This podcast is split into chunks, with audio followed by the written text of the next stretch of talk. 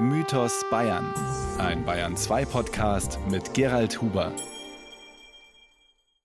Armut und Reichtum. Zugegeben, das sind relative Kategorien. Und das ist nichts Neues. Wer hierzulande eine kleine Rente bezieht, kann sich damit vielleicht in einem Land wie Thailand ein erstklassiges Leben leisten. Tatsächlich wissen viele Ältere von heute, wie es sich anfühlt, viel bescheidener gelebt zu haben. Lebensbedrohende Armut aber hat seit dem Wirtschaftswunder kaum jemand hierzulande erdulden müssen. Das aber ist eine sehr neue Entwicklung. Die längste Zeit in der Geschichte der Menschheit haben die allermeisten tagtäglich ums pure Überleben gekämpft. Um ihren einfachsten Lebensunterhalt zu verdienen, haben sie oft genug ihr Leben aufs Spiel gesetzt, setzen müssen. Sehr viel häufiger noch ihre Gesundheit. In vielen Ländern der Welt sind solche Verhältnisse nach wie vor an der Tagesordnung. In Mitteleuropa aber, Gott sei Dank, im 20. Jahrhundert selten geworden. Doch noch vor wenigen Generationen waren extrem prekäre und gesundheitsschädliche Beschäftigungsverhältnisse gang und gäbe. Ganz besonders natürlich in den Frühzeiten der Industrialisierung im 18. Jahrhundert. Da entwickelte sich beispielsweise im Spessart eine Spiegelindustrie mit weit überregionaler Bedeutung. Und für die Spiegelherstellung brauchte man damals Quecksilber. Dass das giftig war, hat man gewusst, aber es gab keine Alternative zur Arbeit in der Spiegelmanufaktur.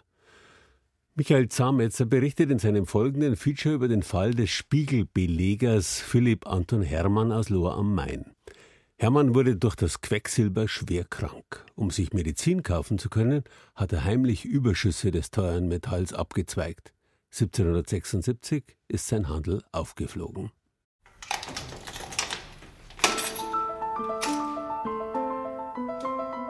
Im Jahr 1776 saß der 43-jährige Philipp Anton Hermann aus Lohr am Main im Spessart einige Tage in Haft. Eingesperrt im Lohrer Bürgerturm. Dort wartete er auf das Ende der Untersuchungen gegen ihn und vier weitere Männer. Der Vorwurf: Diebstahl von Quecksilber. Hermann war gebürtig in Lohr, verheiratet und von mittelmäßiger Größe und mannhafter Statur, trug sein eigenes Haar und damals einen blautuchenen Rock. Und hätte er sich nicht dieses Diebstahls schuldig gemacht, wir wüssten nichts über ihn.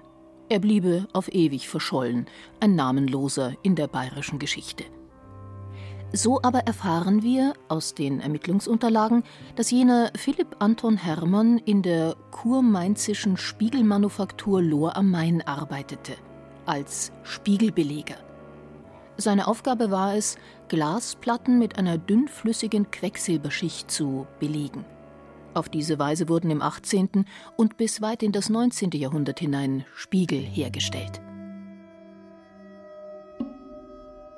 Was aber brachte Hermann dazu, das hochgiftige Schwermetall in kleine Flaschen zu füllen und von seinem Arbeitsplatz zu entwenden, um es nach Hause zu seiner Familie zu bringen? Ich denke mir das halt so, dass die Quecksilberbelege, die waren in meiner Zwickmühle eigentlich auch gesundheitlich gesehen in einer katastrophalen Lage sagt der Kunsthistoriker Leonhard Tomczyk bei einem Gang durch das Spessart-Museum in Lohr am Main. Denn die Nebenwirkungen von den Quecksilberdämpfen war jetzt nicht nur Haarausfall oder Zahnausfall, sondern ja auch Krebs oder Lungenkrankheiten, also diverse Krankheiten. Und dementsprechend waren ja auch die Lebenserwartungen dieser Menschen nicht besonders hoch. Also man liest in alten Büchern aus dem 18., 19. Jahrhundert, dass die Lebenserwartungen bei derartigen Arbeitern bei etwa 40, 45 waren. Dann war Schluss. Und mit dem Erlös aus dem Diebstahl des wertvollen, aber giftigen Quecksilbers kauften die Spiegelbeleger Heilmittel, die das im Körper eingelagerte Quecksilber wieder hinausschwemmen sollten. Lohr am Main war im 18. Jahrhundert das Zentrum der Spiegelherstellung in Süddeutschland. In guten Zeiten waren dort etwa 100 Manufakturisten beschäftigt und die kunstvollen Spiegel waren nicht nur begehrtes Exportgut, sondern auch Statussymbol der Mächtigen. Vom großen Wandspiegel über kleine filigrane Spiegelkomödchen bis zu ganzen Spiegelkabinetten. Das Spiel mit der Illusion, der Reflexion, den scheinbar unendlichen Räumen faszinierte diejenigen, die es sich leisten konnten. Und das Gleiche war beim Kurfürsten von Mainz. Der hatte ja seine Spiegelkabinette konnte auf Etageren seine Spiegelkomödien aufstellen, wenn dann jemand zu Besuch kam. Ne? Da schau her, was ich alles habe, was bei mir hergestellt wird und so weiter und so fort.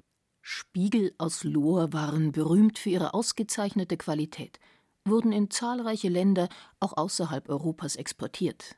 Indien, Süd- und Mittelamerika, Russland. Adelige Häuser rissen sich um die großen barocken, kunstvoll facettierten, mit französischen Sinnsprüchen versehenen Kunstwerke. Leonhard Tomczyk steht vor einem mannshohen Exemplar in der Glasausstellung. Ein guter Spiegel in der Größe kostete ungefähr genauso viel wie eine Kutsche.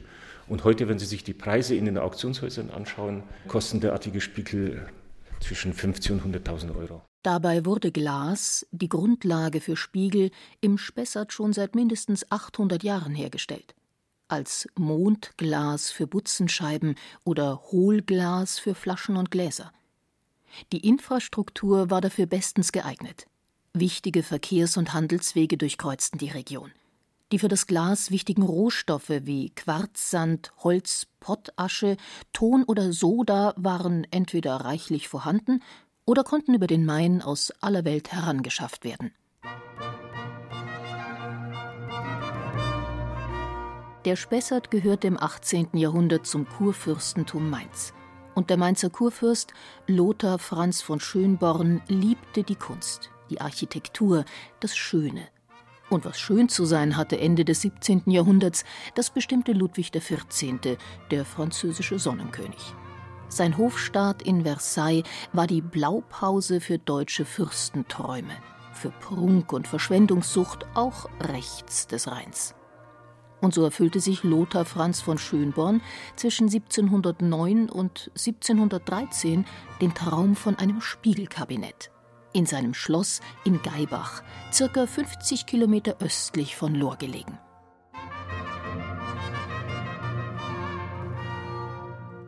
Und weil der Kurfürst, ganz Kind seiner Zeit, als absolutistischer Herrscher möglichst autark sein wollte, sollten die Spiegel für dieses Kabinett aus der eigenen Manufaktur in Lohr am Main kommen, die dort erst zehn Jahre zuvor gegründet worden war. 1699. Von drei französischen Glasmachern, die zwei Jahre zuvor in Neustadt an der Dosse eine Glashütte gegründet haben, in der Glas nach demselben Verfahren wie in Lohr hergestellt wurde, also sprich Gussglas. Und so standen im Jahr 1698 die französischen Spiegelschleifer Guillaume Brumont, Pierre Bernard und Louis Trophée vor dem jungen Kurfürsten in Mainz und boten ihm ihre Dienste an. Der gab den reisenden Spezialisten spontan die Pacht für eine stillgelegte Glashütte im etwa acht Kilometer von Lohr gelegenen Rechtenbach. Im Jahre 1700 wurde in Lohr das Gebäude errichtet, in dem dann die Spiegel hergestellt wurden, weil die Spiegel wurden ursprünglich nicht in Rechtenbach hergestellt, sondern in Lohr. Auch das technische und unternehmerische Know-how für die Herstellung der kunstvollen Spiegel jener Zeit kam aus Frankreich. Der Finanzminister Ludwigs XIV., Jean-Baptiste Colbert, hatte mit seinem Wirtschaftsprinzip des Merkantilismus einen Weg gefunden, die schwer beanspruchte Schatulle seines Herrn wieder zu füllen. Der Staat musste, statt teure Waren einzukaufen, teure Waren selbst produzieren und verkaufen in Manufakturen. Dort waren mehrere Arbeitsschritte unter einem Dach vereint. Für eine Spiegelmanufaktur heißt das, Sowohl die Glasmacher als auch Spiegelmacher arbeiteten eng zusammen. Die Grundlage für die Spiegel war Gussglas. Ein in der von Colbert gegründeten Hütte in Saint-Gobain entwickeltes Verfahren, in dem die geschmolzene Glasmasse auf eine Platte gegossen und dann zu zwei bis drei Zentimeter dicken Tafeln gewalzt wurde. Die Gussglastafel war etwa zweieinhalb Zentimeter dick, also etwa so wie diese Tafel hier. Und die wurde dann, kann ich mir gleich mal hier zeigen, runtergeschliffen und zwar in einem Kalkbett oder Gipsbett besser gesagt. Das war die Aufgabe der Schleifer. Der Sand ist hier drauf und die Steine da drin. Eine Kiste, etwa so groß wie ein Weinkarton, aber ohne Boden, gefüllt mit Steinen, wird auf der mit Schleifsand belegten Glasplatte hin und her geschoben.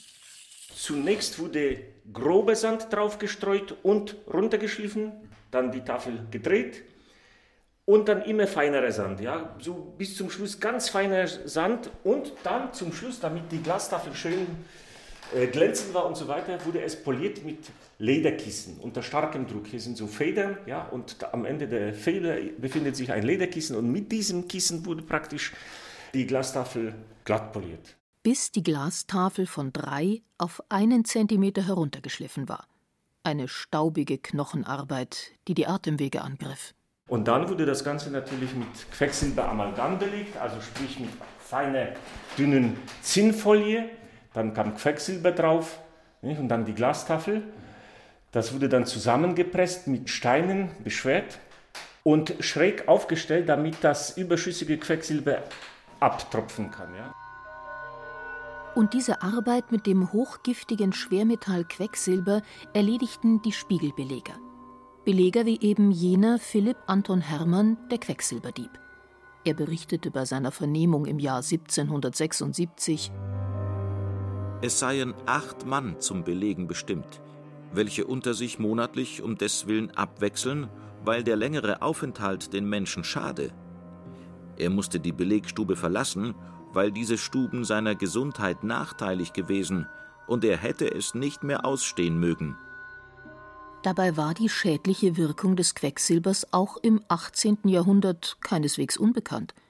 Schon 1723 hatte der erste Direktor der Lohrer Glashütte, ihr Gründer Guillaume Brumont, große Schwierigkeiten, Spiegelbelege einzustellen. In Lohr hatte sich die Gefahr bei der Arbeit mit Quecksilber in der Belegstube herumgesprochen. Der Erfolg ist, dass die Gesundheit der Arbeiter sehr leidet, und wirklich liegen ihrer zwei täglich krank da nieder. Und man vermutete bzw. zum Teil glaubte man daran, dass mit bestimmten Heilmitteln sich eben diese Ablagerungen von Quecksilber aus dem Körper ausscheiden kann, beziehungsweise man wird zum Teil wieder gesund oder gesünder, besser gesagt. Das kostete aber natürlich alles Geld. Also was hat man unternommen? Man hat Quecksilber gestohlen und verkaufte es an sogenannte reisende Händler, sagen wir so, ja.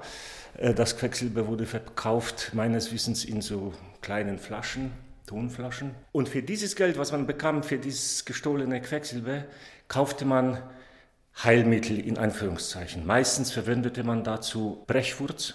Das war eigentlich das bekannteste Mittel gegen Quecksilberablagerungen. Anna-Maria Hermann, die Ehefrau von Philipp Anton Hermann, erklärte, sie hätte mit dem Erlös aus dem gestohlenen Quecksilber ihrem Mann die Medizin zum Laxieren, also Durchfall erzeugen, zum Schwitzen und die Kosten zum Aderlassen bezahlet. Also große Glastafeln konnte man nicht stehen, Spiegel auch nicht, das war zu groß. Aber jetzt beispielsweise Quecksilber nicht so immer etwas in eine Flasche abzwacken sozusagen, das war kein Problem. Zumal die Obrigkeit, also sprich jetzt der Glashüttendirektor oder der Glashüttenleiter, befand sich ja auch nicht immer vor Ort. Im 18. Jahrhundert waren Fachkräfte in den Spiegelmanufakturen begehrt. Besonders die Glasmacher waren gesucht. So gut der Ruf ihrer Produkte war, so schlecht war allerdings ihr eigener Ruf. Glasmacher waren unbeherrscht, aufsässig und renitent gegenüber der Obrigkeit und ständig in Konflikt mit dem Gesetz. Die galten als besonders grob, rau, Säufer, machten nur Glas und Kinder in Einführungszeichen, also so war damals die allgemeine Meinung. Allerdings schien dieser schlechte Ruf vor allem bei den kurmainzischen Beamten vorgeherrscht zu haben. Das hing wohl auch mit dem eigentümlichen Stolz der Glasmacher zusammen.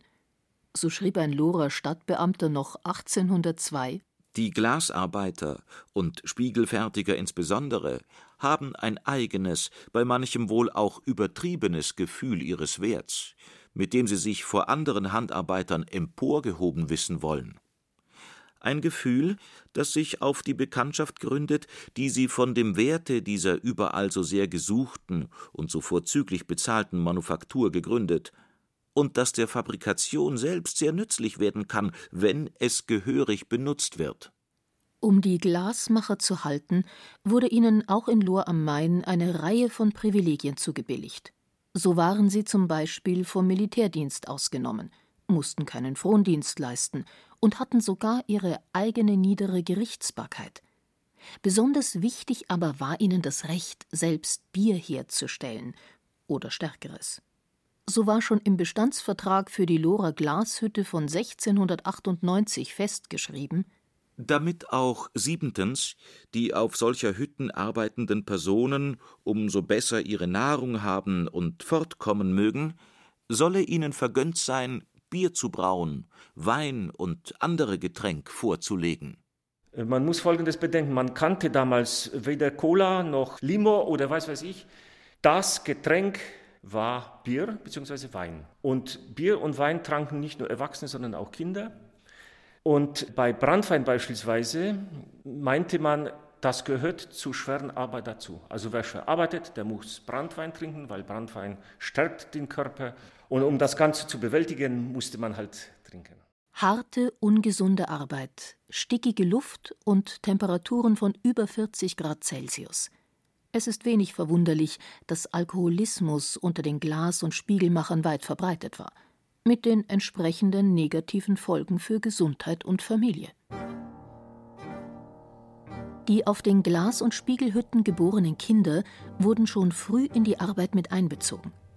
So konnten sich diese Hüttenjungen schon früh an die schweißtreibende Hitze an den Schmelzöfen gewöhnen. Auf diese Weise war für Nachwuchs im Handwerk gesorgt. So vermerkt der letzte Direktor der Manufaktur, Karl Wiegand Tabor, im Jahr 1789: Kein einziger der dermal vorhandenen Arbeiter hat seine Kunst in der Fremde erlernt, sondern alle sind auf den kurfürstlichen Hütten geboren und gezogen, haben vom zehnten Jahr ihres Alters an Lohn erhalten und sind alle unentgeltlich durch alle Grade hier durch kurfürstliche Kosten instruiert worden. Eine grundlegende Ausbildung zum Glasmacher also. So sicherte sich die Manufaktur über Jahrzehnte den Nachschub an Fachkräften. Denn Glasmacher waren begehrt und die Leitung der Manufaktur hatte immer wieder mit Abwerbungen und Wegzug von Glasmachern zu kämpfen, trotz aller Privilegien. In der Manufaktur war Pünktlichkeit besonders wichtig. Wenn das geschmolzene Glas nicht sofort verarbeitet wurde, musste man es wegschmeißen. Und das war verbunden mit großen finanziellen Verlusten. Schließlich produzierten die Glasmacher in einem Durchgang bis zu 24 Tafeln. Wer zu spät kam, auf den wartete der Prügelbock. Leonhard Tomczyk zeigt in der Glasabteilung des Spessart-Museums ein einschüchterndes Modell. Der Querulant sozusagen wurde dann äh, festgebunden mit Lederriemen an einem Prügelbock und in der Produktionshalle vor den Augen der Belegschaft wurde er ausgepeitscht. Das häufigste Delikt in der Spiegelmanufaktur war aber der Diebstahl. Und so musste auch der Spiegelbeleger Philipp Anton Hermann 1776 Bekanntschaft mit dem Prügelbock machen. Nachdem der Amtmann Johann König die Untersuchungen des Quecksilberdiebstahls abgeschlossen hatte eine leibskonstitutionsmäßige Tracht Schläge und drei Sonntage Arrest im Lohrer Bürgertum. Eine vergleichsweise milde Strafe. Der Amtmann war sich wohl darüber im Klaren, dass Hermann das Quecksilber nicht gestohlen hatte, um sich zu bereichern, sondern um Medizin für seine Berufskrankheit zu beschaffen.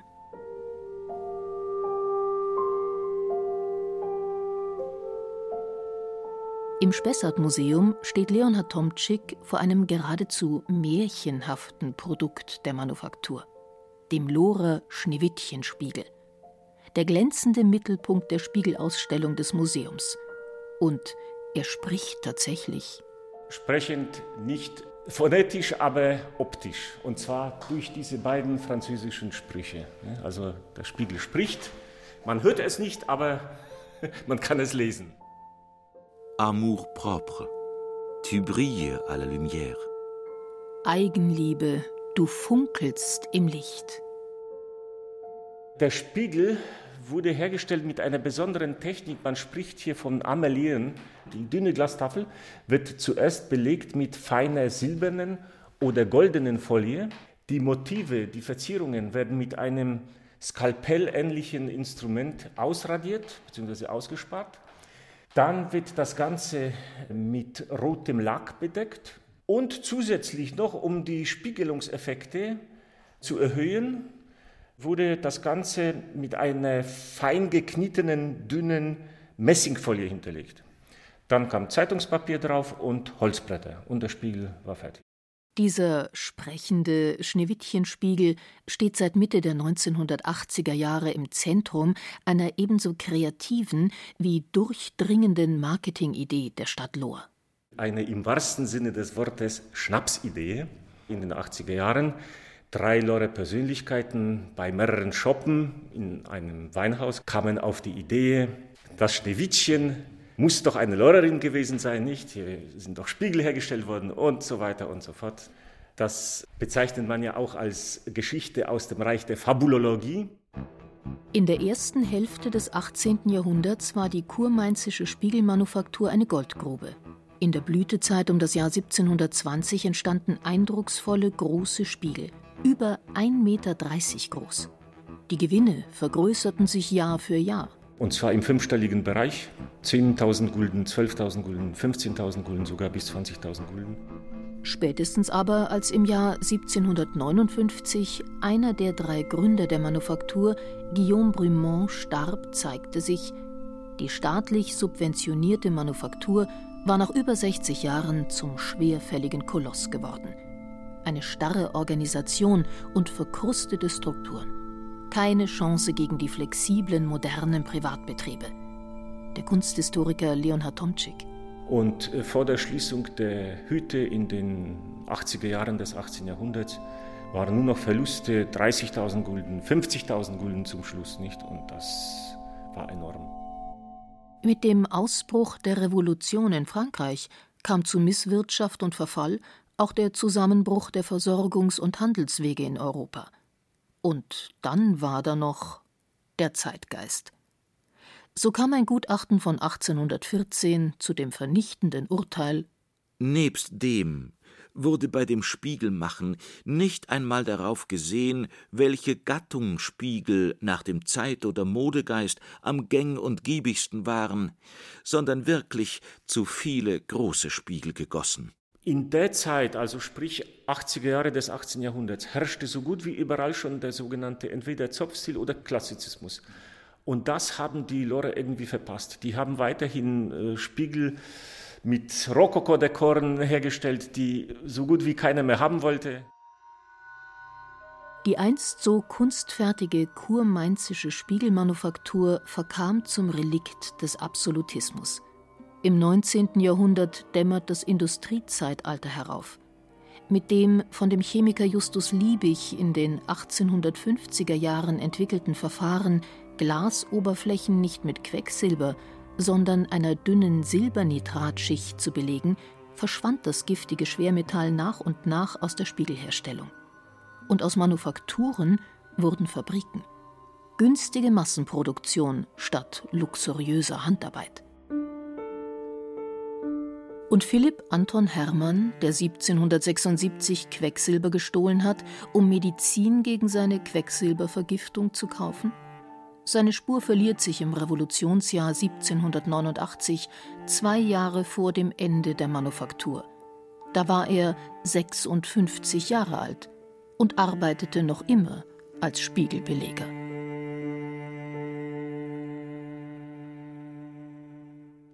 Sieben, acht Generationen sind seitdem vergangen, eigentlich gar nicht so viel Zeit. Und man kann nicht sagen, dass in dieser Zeit alles besser geworden wäre. Noch bis in die Zeit nach dem Zweiten Weltkrieg haben zum Beispiel Steinhauer im Bayerischen Wald eine Staublunge riskiert, die ihrem Leben frühzeitig und oft qualvoll ein Ende gesetzt hat. Freilich, mit einem speziellen Beruf verbundene Risiken wird es immer geben. Man muss sich nur klar machen, in welch luxuriös abgesicherten Verhältnissen wir heute leben. Und solche Bilder aus der Geschichte helfen gegen jede falsche Nostalgie. Das war ein Radio Wissen Feature über den Spiegelbeleger Philipp Anton Hermann von Michael Zametzer. Regie Martin Trauner. Es sprachen Julia Fischer und Johannes Hitzelberger. Ton und Technik Susanne Herzig. Redaktion Thomas Morawitz. Wenn Sie keine weitere Folge meines Podcasts Mythos Bayern verpassen wollen, abonnieren Sie ihn einfach. Bis zum nächsten Mal. Grüßt Sie ganz herzlich, der Gerald Hubert. Wenn Ihnen dieser Podcast gefallen hat, dann gefällt Ihnen vielleicht auch Radiowissen, die ganze Welt des Wissens. Gut recherchiert, spannend erzählt, Bildung mit Unterhaltungswert. Radiowissen gibt es unter bayern2.de slash podcast und überall, wo es Podcasts gibt.